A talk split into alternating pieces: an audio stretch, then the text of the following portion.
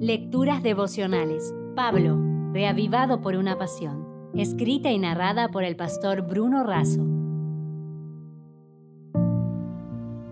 Hoy es 26 de diciembre, al propósito de Dios.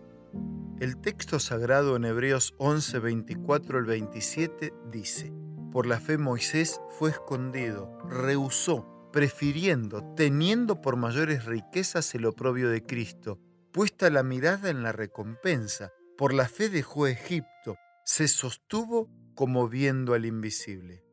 Moisés fue hijo de Amrán y Jocabed, padres llenos de fe en Dios, escondido del imperio y refugiado en el Señor.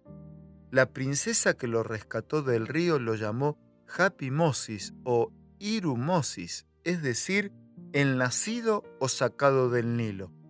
Cuando Moisés rehusó llamarse hijo de la hija de Faraón, eliminó la referencia a un dios egipcio, Hapi o Iru, y quedó solo como Moisés, listo para vivir una vida de fe.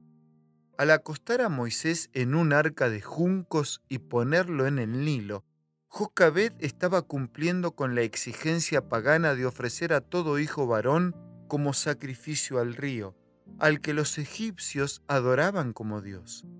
Moisés, flotando en su pequeña cesta, fue considerado por la princesa como un don de los dioses. Así, ella lo tomó como un hijo y contrató a la propia madre de Moisés como su nodriza. Como hijo adoptivo, Moisés tenía acceso a una vida de comodidades, privilegios, posición, prestigio, riqueza y poder. Como príncipe real, fue educado en la sabiduría de los egipcios, sus letras, ciencia, religión, liderazgo, administración y mando militar. Su mente sobresaliente lo llevó a ser el orgullo de la nación. Su aspecto pudo haber parecido egipcio, pero su corazón siempre fue hebreo. Su fe, su lealtad y su devoción siempre fueron a Jehová. Su esperanza era librar a Israel por la fuerza de las armas. Arriesgó todo, pero fracasó. Derrotado y desalentado, se transformó en fugitivo y desterrado en un país extraño. David Moody dijo, Moisés gastó 40 años pensando que era alguien, 40 años aprendiendo que no era nadie y 40 años descubriendo lo que Dios puede hacer con aquel que sabe que es nadie. Por eso, en los desiertos de Madián, como pastor de ovejas, aprendió humildad, dependencia, dominio propio, sabiduría, austeridad y sencillez. Dios siempre recompensa en el tiempo justo la fe verdadera de sus hijos.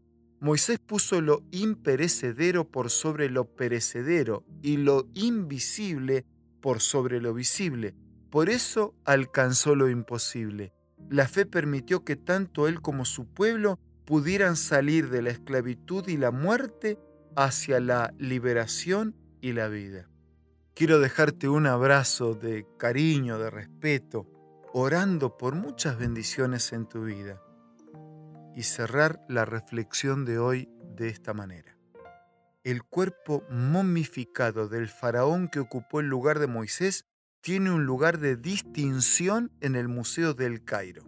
Por su compromiso de fe, Moisés perdió ese lugar. Por la gracia del Señor, aunque pasó por el descanso de la muerte, ha resucitado y vive en el palacio de la Nueva Jerusalén. Si desea obtener más materiales como este, ingrese a editorialaces.com.